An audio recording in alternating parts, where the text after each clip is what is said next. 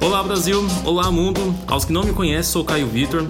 Esse programa de podcast é para você vestibulando ou leitor voraz, que vê na literatura uma função que extrapola o imaginário de qualquer pessoa.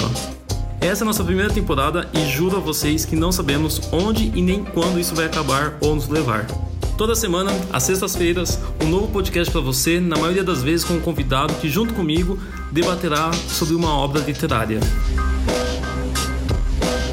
E hoje, no nosso primeiro programa, eu escolhi uma pessoa a dedo, minha grande amiga Renata. Olá, Renata! Bom, a Renata é minha amiga há anos, começou junto comigo, dividindo tablado no cursinho e o ódio da sociedade alheia. e além de professora, gosta muito de gatos e da Purple Drink da Anitta, né, Renata? Muito dos dois, meu Deus, como eu gosto. Bom, Renata, você escolheu um livro. É... Não, você tá bem, na verdade? Eu tô bem, eu tô, eu tô bem nervosa. Tá nervosa? Faz tempo que a gente não se fala, né, Renata? Faz umas 10 horas. Menos de 10 horas. E fico feliz de tê-la aqui na primeira, no primeiro episódio. E. Também tô muito feliz, agradeço o convite. Ah, que falsa, gente. Olha, olha a cortesia. a gente tem que fingir, né? e. Bom, mas Rê, você escolheu um livro a dedo, é um livro chamado Tudo Nela Brilha e Queima, da Rayane Leão. Riane. Riane. Olha o Rayane. Tem uma vídeo chamada Rayane. Rayane. É, Parecido. Faz tempo que eu não vejo, inclusive, mas tudo bem. Beijo, Rayane. Oi, Rayane. e aí, Rê, por que esse livro? Por que esse livro? É, eu me deparei com esse. Na verdade, eu me deparei com a escritora pela, na, na internet, no, no, Instagram, na página dela, que depois o Caio vai passar, inclusive, para vocês. Eu me identifiquei muito com os poemas, eu me identifiquei muito com o texto. Achei um poema muito acessível, um tipo de escrita muito acessível e que fala muito sobre o universo feminino. E a gente sabe o quão raro é encontrar um texto que fale especificamente sobre o universo feminino. Nós encontramos autores, é, poetas, né, é, é, extremamente importantes, que estão aí na, nas redes sociais, em legenda de foto e tudo mais, e são raras as situações em que a gente encontra uma mulher escrevendo sobre, sobre o universo especificamente feminino, né? E, e, quem não conhece a Riane Leão, ela é de Cuiabá e eu achei interessante que ela escreve há 10 anos, né? Então, assim, uhum. ela teve o seu reconhecimento, vamos dizer assim, um pouco tardio, né? Sim. E hoje tem um projeto educacional muito legal, que é uma escola de inglês é, de baixo custo, promovendo aí acessibilidade ao outro idioma em algumas entrevistas, ela fala, inclusive, que a sua escrita, ou melhor, porque começou a escrever, né? Que ela não se sentia representada na literatura até então produzida e que ela quis fazer então sua identidade numa literatura que talvez não existisse aqui no nosso, no nosso país, né? E... É, acho que essa é a questão. Justamente esse tipo de literatura existe, mas a gente acaba não discutindo sobre na academia. Nós dois somos formados em letras, nós dois discutimos literatura na faculdade, no mestrado, na pós, enfim. E a gente não fala sobre escritoras como Riane Leão, nós falamos sobre os grandes escritores. E dentro dessa, dos grandes escritores, majoritariamente nós temos um, os escritores homens, né? Sim. Né? não escritoras. E é legal que assim, o reconhecimento dela, eu estive na Flip recentemente e lá tem o Slam, que é uma batalha de poesia que eu achei fenomenal. E ela estava bem presente, sim, os seus poemas nessas batalhas. E não sei, Rê, mas quando você falou do livro, eu fui, comprei e lendo ele, eu acabei lembrando de outras autoras, como a Ruby Kaur, que é assim que Ruby fala? Kaur, acho que é. Eu falo assim, pelo menos. Tem também a Amanda Lovelace, que eu achei tanto que eu fiquei pensando, se eu colocasse o livro das duas em um só, eu nem ia saber, saber diferenciar quem era quem, na verdade. Uhum. E também a Angélica Freitas, que tem a mesma pegada dessas autoras e que ela foge totalmente, assim, ela rompe, né? Não só com o silêncio, mas com uma questão assim da literatura clássica, né? Quando você olha para o texto, você vê que não tem uma a liberdade poética extrapola as normas cultas da língua portuguesa, a questão da estética é, do texto no papel, né? Então, a tipo, assim, estrutura assim, do poema no papel, né? Gastar tipo três linhas numa folha, que é absurdo, mas não, ela tem um motivo. Muito concretista isso, inclusive. Bastante. E o livro, quando você leu, o que, que você achou dele, né? Fala um pouco pra gente sobre esse livro. Na verdade, foi um livro que me doeu muito, principalmente porque é um livro que fala sobre relacionamentos abusivos. E eu acho que tá pra nascer alguém que não tenha passado por algo parecido com isso. E foi um livro que fez com que eu me identificasse muito por falar sobre o universo feminino. Tem até um poema que diz o seguinte: Gente, só quero avisar que a Renata separou, assim, 80 poemas para o debate aqui hoje. E eu assim, Rei, hey, escolhe assim uns três poemas tal. Ela trouxe aqui uma lista gigantesca, mas Acho tudo que uns bem. 20 mais ou menos. É difícil para mim, gente. Vamos é- conhecer alguns. É, é difícil pra mim. Meus alunos sabem disso. Eu me empolgo. É, mas tem um poema que diz o seguinte: Agora percebemos que somos a nossa própria cura. Perdemos o medo de gritar. Anos de silenciamento agora provocam vendavais. Ao lado das minhas, estou a salvo. Esse poema marcou absurdamente, e eu acho que foi o que me convenceu a, a ler o livro, digamos assim, né? É, por colocar um, um- um- criar uma, uma narrativa de certa forma de uma mulher e aí a gente tem esse das minhas né marcadamente feminino é um programa marcadamente feminino que mostra essa mulher que se escondeu por muito tempo que foi silenciada por muito tempo que não, não teve. não foi vista por muito tempo, mas agora a gente perdeu o medo de gritar, a gente perdeu. Nós mulheres perdemos o medo de sermos vistas, e a gente vai se mostrar, e a gente vai aparecer, e a gente vai gritar. E agora nós vamos provocar vendavais. Enquanto a gente permaneceu por séculos, enfim, em silêncio, agora é nossa vez de gritar e vocês vão ter que aguentar a gente desse jeito. É o lado das minhas, é, também me marcou muito justamente por, por uma questão de sororidade. A gente fala muito sobre sororidade feminina e tal, muito bonito na internet, mas muitas pessoas no dia a dia têm muita dificuldade para lidar com isso, porque nós mulheres somos ensinadas desde criança a sermos rivais umas das outras, né? Então, ah, ela roubou meu namorado, ela não sei o quê. É, é, eu acho que esse poema mostra muito esse processo de, de, de sororidade mesmo. Ao lado das minhas, estou a salvo, a salvo. Então, ao lado das mulheres, ao lado de outras mulheres, eu tô bem. E assim a gente vai lutar junto. Eu acho que. E os poemas são mais ou menos nessa, nessa, nessa temática. E isso me atraiu muito. E eu queria tatuar todos os poemas possíveis, assim, pelo corpo. Maravilhoso. Eu achei legal que, lendo esse livro, fica bem claro o seguinte, ó, é, aqui você tá- está salvo, aqui você está em segurança, aqui você pode se identificar, aqui você vai se encontrar. É... Você pode ser você mesmo. Sim, sim, Sem sim. medo. E, e qual outro aí você também gostou, Renata? Eu gostei muito de um bem curtinho, que tem aí três versos. Sigo apaixonada pela mulher que batalhei pra ser. Isso me lembra muito Simone de Beauvoir, quando diz que a gente não nasce mulher, a gente se torna mulher. É meio que um tapa na cara, né? Cada... Ai, com certeza. Tem os poemas, pessoal, que são poemas bem pequenos, assim, de três versos, mas que cada poema parece que é um soco na barriga, um soco na cara, Uhum. que mexe bastante com, não sei, nós que lemos e sentimos bem a palavra, né? Com certeza. Nossa, mexeu muito comigo. Esse eu, eu tenho vontade de tatuar. Inclusive, eu tenho que pedir permissão pra escritora pra ver se eu posso tatuar esse poema. Que eu achei maravilhoso. Porque é, é, se apaixonar por si mesmo é um processo muito difícil. Falar sobre amor próprio. E olha que faz quatro anos que eu faço terapia, mas falar sobre amor próprio é muito difícil, é muito complicado numa sociedade que diz que você tá errado o tempo todo. Que você tá errada por não se depilar, porque você tá errada por querer é, usar roupas que não são normativamente femininas, que é errado você beijar uma mulher, que é errado você não querer ter filhos. E, e assim em diante, você se apaixonar por si, por si mesmo é um processo muito difícil. E dizer sigo apaixonado pela mulher que batalhei para ser é enfrentar todos esses processos heteronormativos, toda essa, esse, esse, essa estrutura patriarcal que a gente vive. Falou, não, meu, eu me amo assim, eu sou assim e dane-se todo mundo para não usar outra palavra. Sim, inclusive o, o título do livro, né? Então é Tudo Nela Brilha e Queima.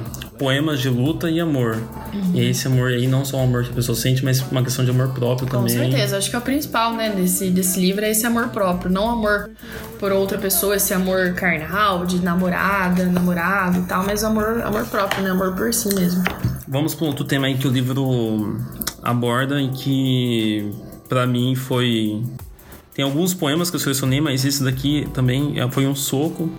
Fala o seguinte, galera. Não romantize o que te rasga o peito.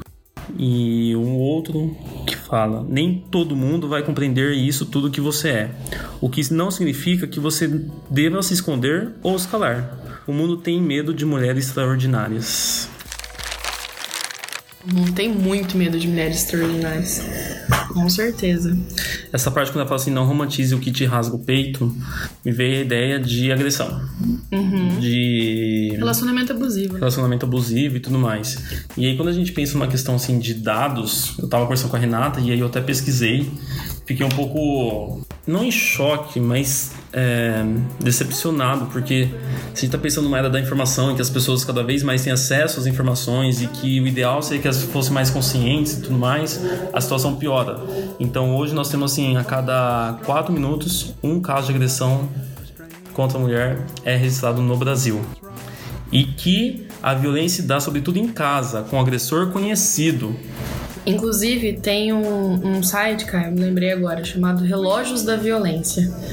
Que é um site que fica 24 horas no ar, né, obviamente, é, registrando, vamos dizer assim, ele, ele contabiliza quais seriam os casos de violência, abuso físico, domé é, doméstico, né? Físico, moral, enfim, no Brasil. E é um número assustador. Assustador. É muito, é muito interessante. Relógios da Violência, pesquisem. Pesquisem aí, galera. Ah, inclusive, eu não falei da página da autora, né? Der... Chama a página do Instagram dela, arroba onde jaz meu coração. Vocês vão encontrar aí muitos poemas da Riane Leão. E aí, Rê, o que mais você separou, além dos seus 70 poemas, assim, escolhe não 70, mas menos? Por favor. Só 20, tranquilo. Antes da gente de, de falar de mais um poema, eu queria apresentar pra vocês que eu fiz uma pesquisa também pra, pra gente discutir esse livro. É, em 2015, o Ibope fez um- uma pesquisa no Brasil sobre quem é o público leitor, como funciona o mercado editorial brasileiro. E aí eu encontrei o seguinte: as mulheres representam a grande parte do público leitor, representam 52%. É um número, né, é- é de, de pouca margem de diferença, né, em comparação aos homens, mas ainda assim somos maioria. Em contrapartida, é, ao analisar as editoras Record, Companhia das Letras e Rocco, nós encontramos homens representando 70% das publicações de, de obras. Em relação às personagens, nós encontramos personagens homens em 58,2% dos casos do- do- das obras, personagens brancas 77,9, né, 78% e personagens heterossexuais 85,7%. Número absurdo. O que é, é, é, sobra disso, digamos assim, aí vai representar as mulheres, as pessoas que não pertencem, não, pessoas que não são brancas, né? Então isso inclui, no caso, as pessoas negras, as pessoas pardas e uma minoria menor, se é que eu posso falar assim, mas indígenas, né? E em relação a personagens bissexuais, homossexuais, transexuais, enfim, eles se dividem nessa pequena porcentagem ali também. É, e a gente também tem um- aqui no, no- no Brasil três estados que onde, onde a gente encontra a maior parte das publicações, que é Rio de Janeiro, São Paulo e Rio Grande do Sul. Enquanto os outros estados, e a gente vai pensar também muito no, no norte, né? Acho que norte e nordeste, são regiões muito esquecidas no que diz respeito à, à publicação de obras. É, fora aquelas. os seres ignorantes, né, que zoam dos nordestinos especialmente, mas que inclusive o resultado do Enem mostra o contrário, né? Com certeza. Quando a gente pensa nas melhores notas do Enem, é lá onde encontramos as melhores notas. E são de mulheres também, inclusive. Verdade, na redação eu fiquei notas. muito feliz por esse resultado. Com certeza. E é importante, né, falar sobre esse tipo de texto, falar sobre escritoras. E eu sou uma pessoa que, em sala de aula, que, que na, na conversa num bar, falo sempre, gente, vamos ler mais mulher, vamos ver mais filme de mulher, que mulher que fez, que mulher que dirigiu. Enfim, é muito importante dar, dar destaque a isso. Eu tenho até um amigo que tira sarro e fala: Meu, falou de mulher, a Renata aparece ali, a Renata tá, tá falando. Porque realmente é, eu acho importante a gente dar destaque pra isso. E a Riane Leão faz, inclusive um poema dela, ela diz. Meu recado às mulheres. Então ela se dirige. O tempo todo no- no- na obra ela se dirige às mulheres, Constantemente. né? É, constantemente. Isso, isso aparece aqui claramente. viu? Meu recado às mulheres: contem suas histórias. Descubram o poder de milhões de vozes que foram caladas por séculos. Meu, é, é, é fortíssimo assim, esse poema. E se a gente pensar assim, o que, que a mulher tentou escrever? Eu acho que se todas as mulheres escrevessem, claro que a gente ia ter muitas histórias semelhantes, só que ao mesmo tempo ia, teríamos uma variedade histórica, porque estamos falando assim de quantos anos sem autoras, né? Se a gente pensa nos cânones, a mulher começa a aparecer no século XIX, praticamente. Uhum, e de maneira muito tímida. Sim, e, e, depois o boom vai ser a Clarice, e que nos, enquanto viva não teve tanto reconhecimento. E perdemos muitas autoras no meio desse processo, no meio desses anos aí, desses séculos, que poderiam, meu Deus, se tornarem grandes, as, os, as grandes representantes da literatura brasileira, da literatura inglesa e assim em diante. E infelizmente. É, e fora, pessoal, só para que vocês tenham uma noção. Quando a gente pensa assim nos cânones literários, então, quem estudamos na escola? Então a gente estuda Clarice Lispector, estudamos a Lídia Fagundes Teres, Raquel de Queiroz. a Raquel de Queiroz, a Adélia Prado, mas vocês vão ver que essas autoras elas foram apadrinhadas. Uhum. Então quando eu penso lá na Adélia, se não fosse o Carlos Drummond de Andrade, Exato. ela talvez não tenha o reconhecimento que ela tem hoje na academia. Sim. Clarice Lispector, quando começou a escrever, um teórico, não me recordo o nome, mas ele disse o seguinte: Nossa, ela é tão boa que até parece um homem escrevendo.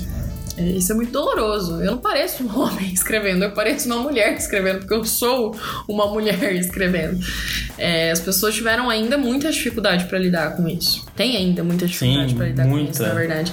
O, o, a Simone de Beauvoir foi casada com o Sartre. Sim. E o Sartre afirmou que gostava, né, eles tinham um casamento intelectual, eles afirmaram em determinado momento, e ele disse que ela tinha o pensamento como de um homem e a sensibilidade de uma mulher. Não, ela tinha o pensamento de uma mulher, porque ela era uma mulher. É, é, então é importante dar, dar, dar, dar atenção né, para para as escritoras, para as poetisas. Eu gosto muito de marcar o feminino nesse caso. Né? E o empoderamento que ela constantemente ela tenta incentivar né, as mulheres. Então, uhum. se eu pensar, ela se dirige constantemente, né, o vocativo ali se volta para as mulheres. Mas tem um poeminha que fala o seguinte, ó. Segura as pontas, que você dá conta, mulher. Você não cogitou ir tão longe e mesmo assim conseguiu. É arrebatador traçar o próprio roteiro. Então vem com umas fases de força, né? Então relaxa, tudo dá certo, você é forte. E são frases que por muito tempo elas foram camufladas ou inexistentes, né? Quando a gente pensa na mulher pela sua luta. Se a gente pensar no quanto ela sofreu para conquistar os seus direitos, ou quanto sofre ainda para conquistar os seus direitos, é bem gritante essa, essa realidade. E você, o que mais você selecionou aí? Com certeza. Um dos meus vários poemas. é, eu acho muito legal que ela fala bastante sobre o relacionamento abusivo, né? E tal. E eu acho muito, muito doloroso a maneira como ela, como ela se dirige. É, ela diz o seguinte. Apesar de tudo, continuamos dividindo o mesmo sol. E eu espero que você tenha aprendido a arder sem queimar quem se aproxima. E isso talvez esteja relacionado a uma amizade, talvez esteja relacionado a um relacionamento amoroso, né? Namorado, namorada, enfim. E, e logo depois disso, ela diz: Repetirei quantas vezes for preciso que a sua casa é você mesma. Então, depois de você passar por todo esse processo abusivo, depois de você passar por toda essa dor, é, você é o seu próprio refúgio. Você é suficiente. E nós mulheres somos ensinadas desde pequena, desde pequenas, que você precisa de um homem, você precisa de um outro para se sentir completa. E a, a, a Leo mostra muito que não. Você precisa de você mesmo, tá tudo bem. Você pode dividir a vida com alguém de maneira saudável, por favor e, e, e que você é, é suficiente. É, segura as pontas que você dá conta, mulher. Você não cogitou ir tão longe e mesmo assim conseguiu. É o que eu li. Uhum, exatamente. Selecionamos o mesmo. Exatamente. Ô, Rê, é, lendo o texto, ficou bem claro assim. É, Talvez ela fez isso sem perceber, creio eu, mas o quanto ela passa por aquelas fases da autoria feminina que a Zolinha acaba pregando, né? Então, a, a primeira fase, que é a fase da reprodução patriarcal, então a mulher sendo submissa a esses valores. A fase feminina. Aí depois a fase feminista, que ela rompe com esses valores. Uhum. E depois a terceira fase, a fase da mulher, em que se volta muito mais para uma questão de identidade, de é, busca de si. Busca de si. E fica muito claro nos seus poemas essa, essas fases da literatura de autoria feminina, especialmente numa literatura contemporânea. Geralmente, quando a gente pensa em, a gente acaba vendo que o autor acaba se, se voltando para alguma dessas vertentes. Então, uhum. acaba usando mais a primeira fase, a segunda ou a terceira. E a Rihanna não. Ela acaba passando aí pelas três fases da literatura de autoria feminina. Rihanna, desculpa. Eu acho que ela se destaca muito na, na, terceira fase, principalmente quando a gente casa a fase fêmea de busca de identidade com a afro-brasilidade nos Sim. textos, né? A literatura negra, a literatura afro-brasileira.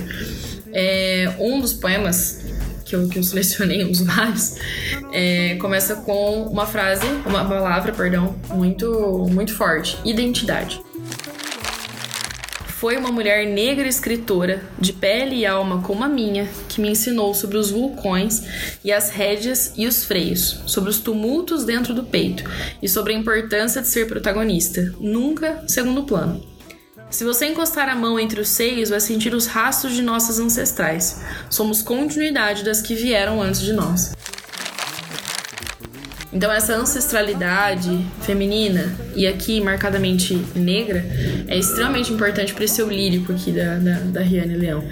É, e acho de extrema relevância falar sobre isso também, porque ela não fala só a partir de uma perspectiva da mulher, mas a partir da perspectiva de uma mulher negra. E, e isso É, é uma pauta importantíssima do, do, do século XXI. Né? Me lembrou um pouco a Conceição Evaristo. A Conceição Evaristo também tem essa pegada da ancestralidade, especialmente da mulher negra e o quanto precisa ser debatido, valorizado, esclarecido, que infelizmente nos, encaixa, nos, nos colocam aí em algumas caixinhas. Rê, é fodástica a Riane. Eu gostei muito da leitura. Muito obrigado pela dica, inclusive. Mas agora eu deixo. Peço você, na verdade, deixar um recado para os ouvintes e tudo mais. É, por que, que essa leitura é uma leitura urgente, na sua opinião? Porque as pessoas devem conhecer a Rihanna, a Rihanna Leão, ler os seus livros e tudo mais. Porque essa literatura é urgente, essa escrita é urgente, porque a pauta da mulher, a pauta feminina é urgente, é importante. Nós vemos de um país patriarcal, nós vemos de um país que mata mulheres, que mata mulheres cis, que mata mulheres trans, e a gente precisa muito falar sobre isso é importante, a Riane se torna importante por mostrar as mulheres que foram apagadas por tanto tempo da literatura e que quando essas mulheres apareciam, o foco sempre era o homem. Então, ai ah, meu Deus, eu apareci, que bom, olha que legal, mas eu quero me casar, eu quero porque o homem vai me dar uma vida. E agora não. Agora eu tenho uma, uma mulher que fala sobre se encontrar primeiro para depois pensar em se relacionar, se quer, enfim. E é muito importante também para a construção do que a gente chama de uma memória coletiva feminina. Porque a memória coletiva feminina vem no corpo, ela não vem no, no papel. A gente não sabe como as mulheres lidavam com determinadas situações há anos e anos e anos, a não ser por ouvir as nossas mães falarem, as nossas avós falarem. É uma cultura oralizada, não é uma cultura é, é, acadêmica, digamos assim. A gente precisa criar isso também, né? A gente precisa transformar essa, essa realidade.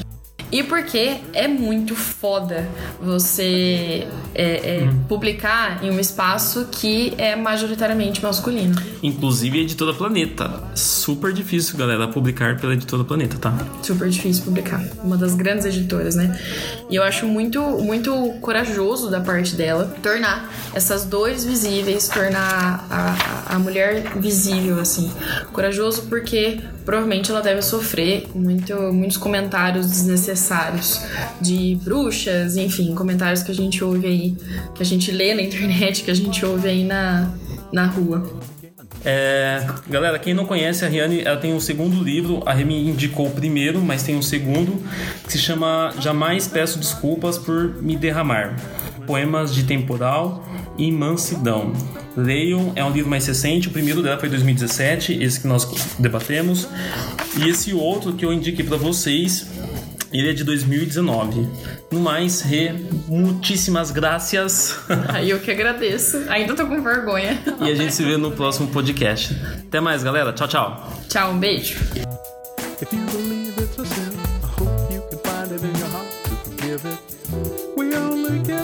Life we're in. I think we owe it to ourselves to live it, yeah. Live it, yeah. Live it, yeah. Live it, yeah.